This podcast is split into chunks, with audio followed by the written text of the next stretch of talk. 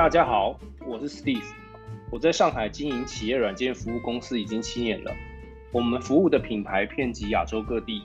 各地的市场营销与推广上有许多有趣的故事跟趋势，想跟各位分享。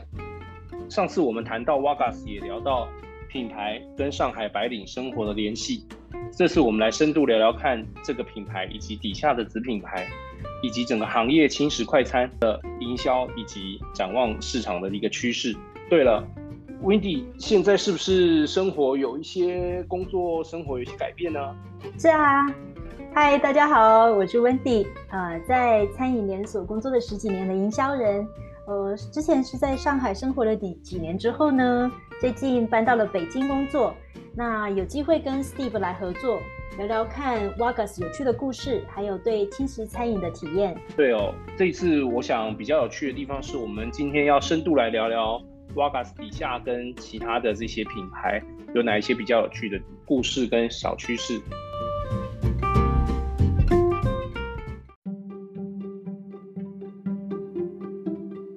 那第一个，我们当然大家提到 Wagas，一定是这个 Wagas 这个品牌比较受大家的认识，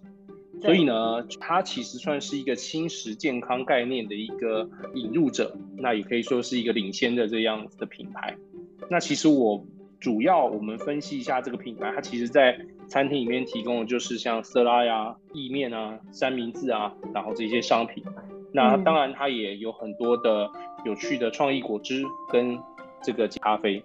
而且我想比较大的一个商品的辨识度，主要是聚焦在它的饮料果汁以及它的色拉上面。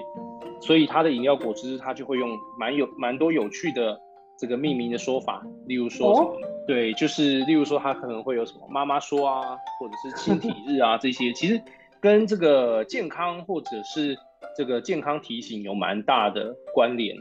那另外一个当然就是色拉上面，当然。它用了非常多有趣的元素，像我们上一期提到的这个羽衣甘蓝芒果色拉，还大大量的利用一些什么芝麻菜啊，以及不同的坚果来作为这个餐饮的元素。那目前呢，我们看到它现在在主要的一些城市哦，目前现在在国这个中国大陆里面有十一座城市，有大概有一百六十个门店。然后服务这些 CBD 的白领的这些消费者，我想这个也是它的族群主要的一环哦。那其实 Wendy 去 Wagas 的机会好像没有很多，但是我有一个印象深刻的事情，跟上海的很多的这些餐饮门店都不太一样。哦，是什么呢？这个比较有趣的地方是，你会看到这个 Wagas 有一些这个年纪比较大的阿姨等级的这些服务员。他会轻快的用英语说 "Have a nice day" 之类的这个体验，就是你这个会觉得这就是在一个呃蛮有意思的的这个这个生活体验。当然，毕竟这个公司的老板是个老外嘛。嗯，对。那 Wendy 有去过什么样 Wagas 的品牌，也跟我们分享一下。好呀，我一般的话呢，会呃比较常吃 brunch，所以我会去找一些 brunch 的一些品牌。那像 Wagas 下下面有一家叫做 Baker and Spice，它一开始是做精品的烘焙的的这种零售店。那它主要的产品也是就是欧洲的面包、酸面包、西点或者是蛋糕之类的。不过它现在已经发展成变成一个美食的餐厅。对，所以也会提供就是 brunch 跟呃，比如说呃河粉啊，还有一些葡萄酒等等之类的。那目前也是在一二线城市，像上海、北京、成都或苏州，已经有大概三十五家的门店。然后我自己是很喜欢它的 brunch 的系列，尤其是班尼顿配吐司。哦，那每一次都是运动完之后，我就会去他的门店去去点他这一个套餐。那真的是。这个你可以想象，那个班尼顿放在吐司上面，刀一切，这个蛋汁缓缓的流出来，这个是有多么的美味，然后再搭配它不同的这个，比如说有蘑菇啊，或者这个奶油的一个部分，真的是非常 creamy，然后也是非常饱足感的一一个 brunch 的选择。那 Steve 你呢？不过我觉得刚刚提到这个班尼迪克蛋的这个吐司啊，我觉得蛮有趣的，因为其实这几年，我想我们就是在这些西式的餐饮里面会吃到什么班尼迪克蛋啊，会吃到各种不同的蛋卷啊，各种不同的意面啊。我它的这个名字跟它背后的故事，我想有一天我们应该可以来这个研究一下，来找一期故事来跟大家分享一下。对，真的。那我可能没有 Wendy 这么早起床，我大大概都是一个就是可能午后才这个出门，或午后才这个醒来的这个周末生活。所以基本上比较有趣的经验是在大概二零一七年的时候，Wakas 在上海推出了一个升级版的品牌，它叫 Local。嗯。那这个牌子呢，其实最早哦，它其实是有一个很很网红的门店，在武康路上。Wendy 有经过这个店过吗？没有印象哎，但没有印象武康路真的是，嗯，没有印象。但武康路是真的一个很美的一个景点，很多人会去那边打卡。是，但是事实上这一个景点呢，它远离我们就是比较熟知的，例如说这个武康大楼啊，或者是这些地方，还有一段距离哦。那事实上，它这个武康路二零二号这一间门店呢，它在它的这个餐厅的这个路边呢，有一个有趣的小窗，就是它是一个。围墙有一个小窗对外的一个空间，这个小窗它就贩卖着冰淇淋。那其实这个这个贩卖冰淇淋的这个小窗呢，其实在假日或者是在平日都非常多人在排队买这个冰淇淋。当然，它冰淇淋其实是非常好吃的，它这个冰淇淋的这个蛋筒啊，以及它的这些这个商品其实是非常的好。所以事实上，其实 local 这个牌子也一度在营销上面或者在选点上面创造一个很强的一个网红的这个效应。它最早其实是还是一个早午餐的概念，其实跟刚刚你说的这个 Bacon Spice 有一点类似的这个风格哦。它其实主打就是一些早午餐拼盘啊，一些不同的西式简餐。但很可惜的是，目前现在 local 这个武康路二零二这个店目前已经关门了，所以其实蛮对对对，蛮可惜的。所以事实上是一个蛮蛮有趣的一个故事哦。那目前现在这个 local 在整个上海大概有六家门店，在这个上海营营运哦，但可能就暂时没有像是这个呃武康路的这个小店这么的有故事，而且这么的这个网红。但大家知道，可能拿着一个冰淇淋在武康路上走是一个蛮开心的事情。嗯，那 Wendy 也再跟我们分享一下它底下的品牌吧。对我发现呢，就是这家集这一家瓦那个瓦克斯的集团的老板应该是很很喜欢吃哦，所以我也去了他的另外一家网红店，叫做 Planken，但是呢，他目前也已经闭店了，很可惜。疫情后很多品牌都消失了，嗯，是，而且这家店是真的是一个我我很喜欢的一家那个。店，呃，那它是一个说介绍说是一个北欧风北欧的这个餐厅哦，那呃，当时我也是在找就是 brunch，本人是很喜欢在大众点评上面找 brunch 的人，所以呢，有看到就是这一家找到了这一家店。那这家店的话，它其实是很多人会去那边打卡。其实第一个大家去去的话，是因为它是在静安寺的一个老洋房，所以呃位置的话是外面看起来非常的幽静。那你一走进去的话，其实是反差风格很大，因为它里面是非常热带的呃设计的风情，所以呃整个会让你觉得哦非常的热情的一个环境。然后听说有一个帅气的主厨，那他是。呃，他是在那个丹麦主厨叫做 Casper，那他其实之前是在二零一七年有被 Time Out 伤伤害这边的杂志票选为年度最佳的厨师，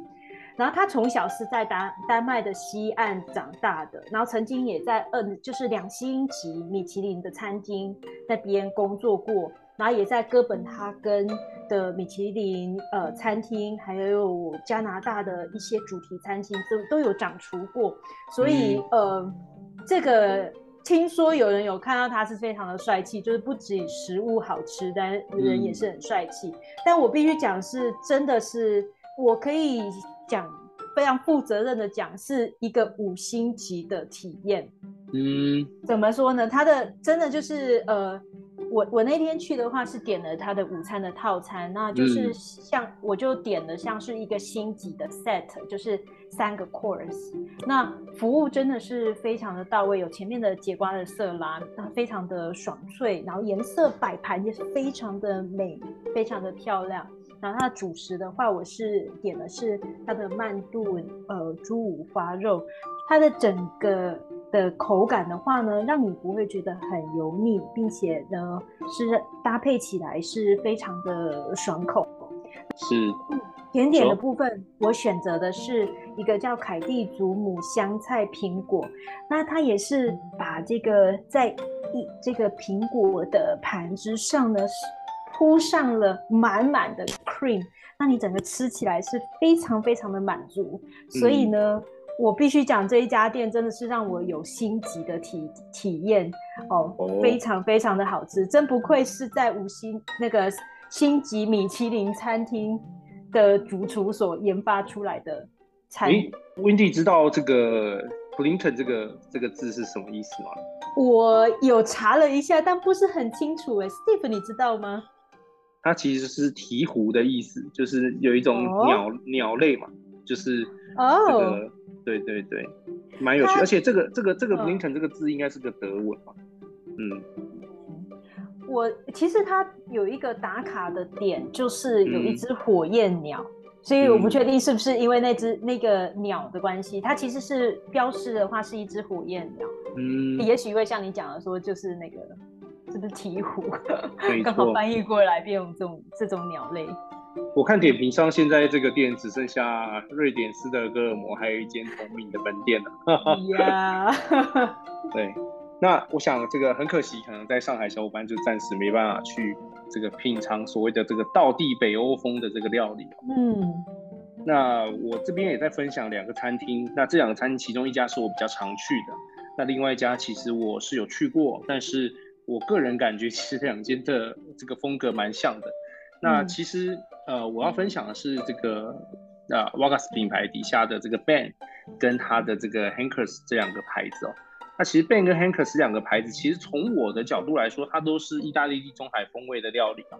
那其实我个人的感觉是，Hankers 可能是走比较高中高价位以及这个。中高档次的这个啊，这个地中海风味餐厅，那这个 Ben 可能是相对比较平价的这个意大利地中海风味餐厅那事实上，呃，这个店其实应该可以说是 August 这个主厨，就是他其中一个主厨，这个很重要的一个餐厅啊。那其实应该就是把他的这个整个风格跟这个啊风味给带出来。不过很有趣的地方是这个。啊，地虽然说是意大利地中海风味餐厅，但是它的主厨其实是位澳洲人。然后呢，哦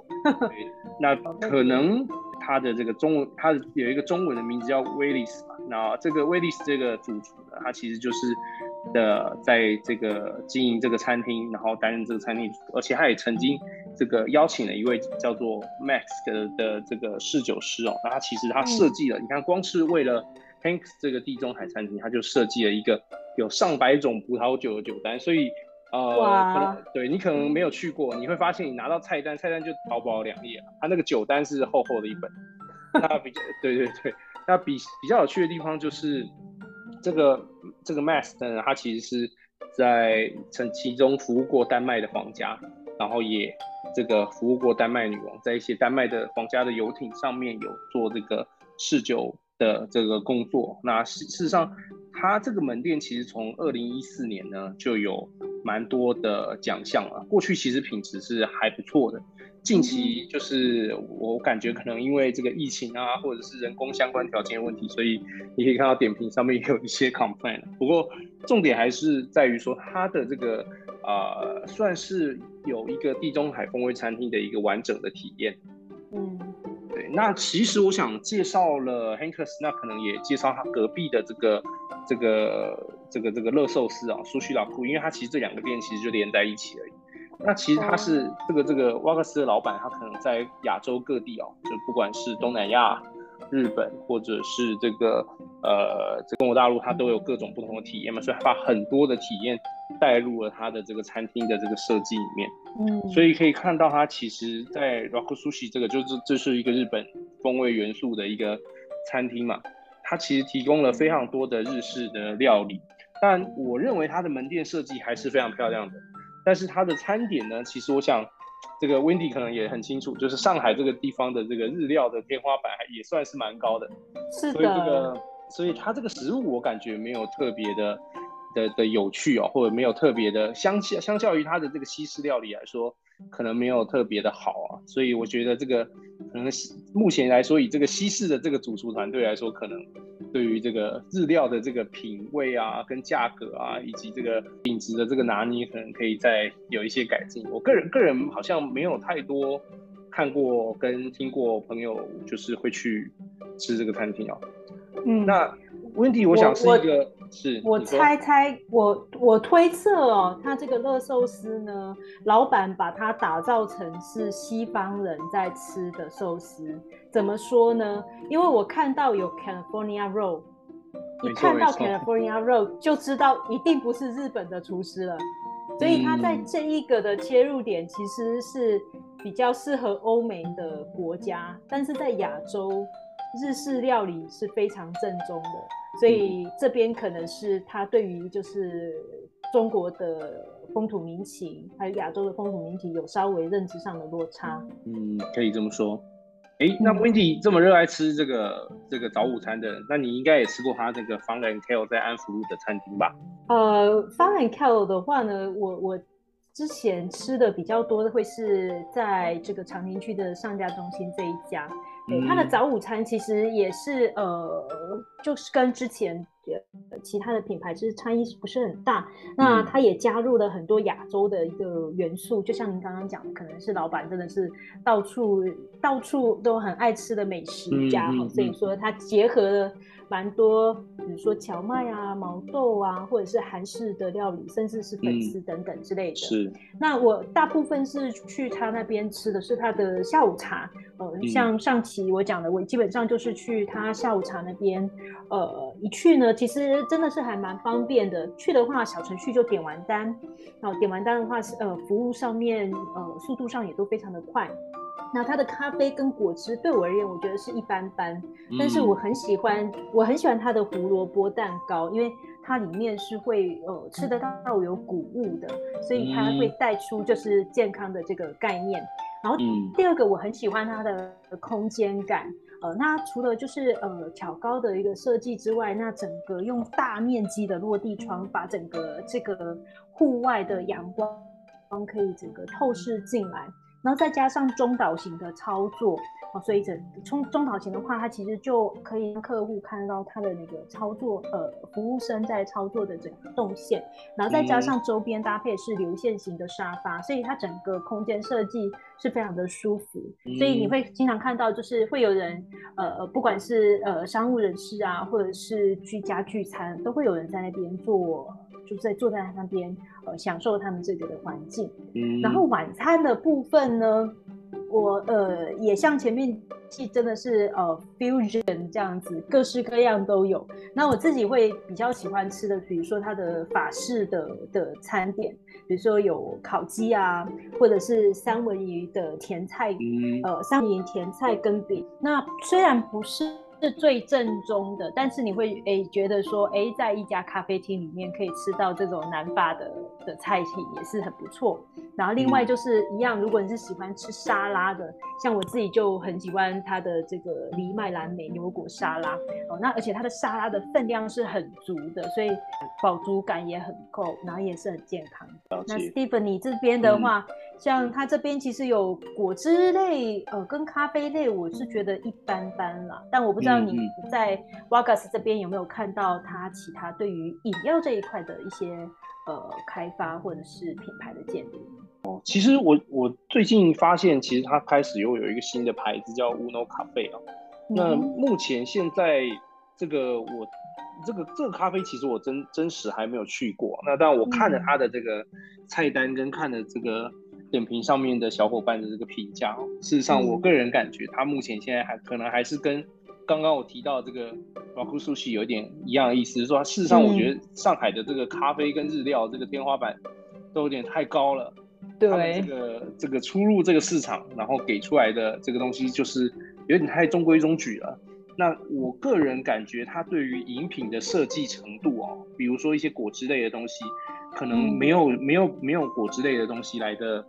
这个用心哦。因为事实上，在能量果汁这个这个 category 里面，可能很多人谈掉就是可能要很多的这种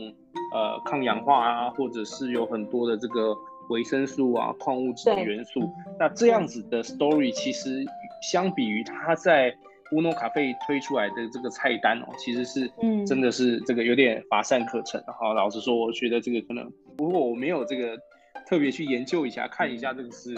瓦嘎斯的咖啡，我可能会没感觉到说，哎，这个居然是瓦嘎斯咖啡。不过没错，瓦嘎斯自己的咖啡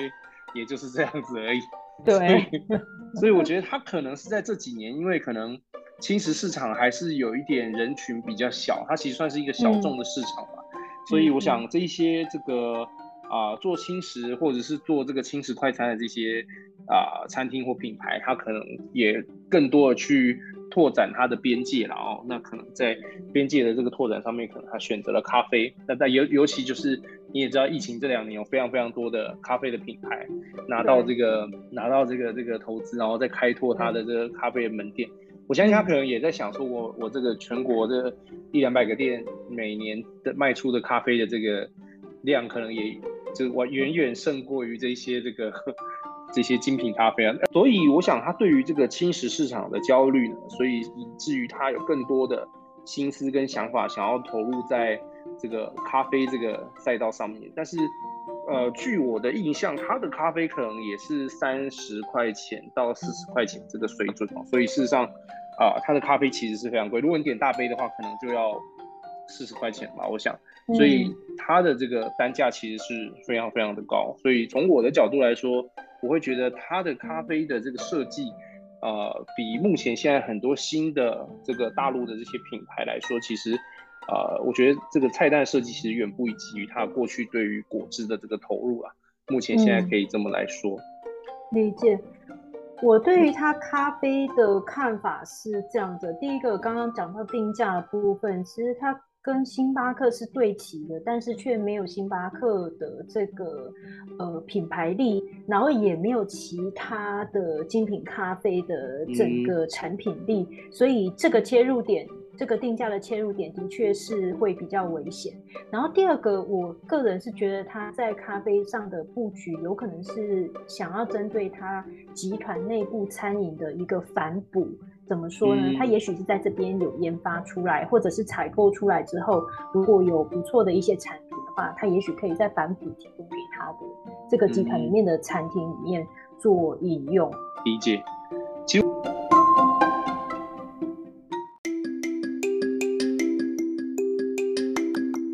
我想哦，就是谈到整个精值市场的这个竞争交流，不管是拓展咖啡赛道，或者是拓展更多的消费赛道，那事实上整个行业的这个轻食快餐的市场里面，其实我想其实是非常竞争的。因为呃，整个轻食快餐市场，我简单分享一下它的这个客单价哦，其实在比较高的客单价位，大概就落在人均可能六十到一百块人民币的这个。人均哦，那低单价可能就落在四十块到六十块左右的一些啊品牌门店，而且其实在这个市场上，你想要真的吃到轻食，或者是真的吃到色拉的话，不管是超市便利或者是一些呃不同的这些渠道，你都可以取得大概十五块到三十块一份的这个色拉的这个餐点哦，所以我想这个其实是非常的非常的竞争。那我觉得。这个 Wendy 可以跟我们分享一下整个轻食赛道跟轻食市场吗？嗯，这个市场的话呢，我们可以看到，从不管是咖啡或奶茶到低脂的一个轻食，其实呢，这边都是呃有一群就是年轻的消费者在追逐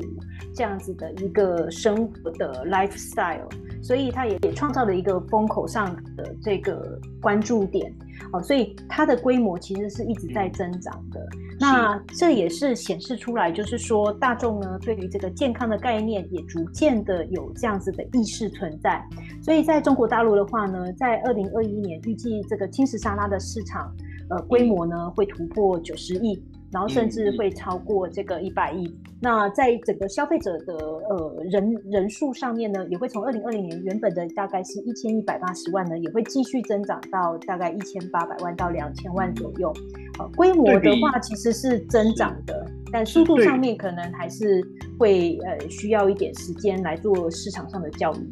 是的，对比我们上次其实提聊过的预制菜哦。就是一个一个品类，如果要突破十亿人民币币作为一个这个市场规模的这价值的话，其实是一个很重要。那赛沙发这个赛道已经突破九十元，其实是一个蛮大的一个赛道了。但确实，如果你相比于像什么火锅啊、奶茶，可能还是有一个非常非常大的差距。嗯哼。好，那我想今天分享了 Wagas 的这些品牌的门店，然后以及。啊，针对于整个轻食的这个市场的这个市场的目前的现况，那我们来聊聊整个轻食跟消费的这个市场上面有哪一些行业的难点？那 Wendy 有哪些行业行业难点跟我们分享一下？以你这个行业的经验来说，嗯，像我们刚刚所提到的，市场上的接受度其实是逐渐的一个增加，那参与的这种轻食。的门店数也逐步的这个拓展。我记得在一九年的时候，甚至有一批轻食的这个餐饮涌入了外卖的赛道。那其实非常多人就是在这里就建立起了一些就是开始做轻食的餐饮的这样子的习惯。但是毕竟从呃中国的这个饮食的习惯的话，吃沙拉、吃轻食还是需要呃被培养的。嗯，然后再者就是这个产品的竞争力，其实。产呃，这个民以食为天，东西还是要好吃。所以说，如何去做出来适合就是亚洲人或者是中国人喜欢吃的沙拉呢？这一块的这个产品的研发还是需要再次的加强。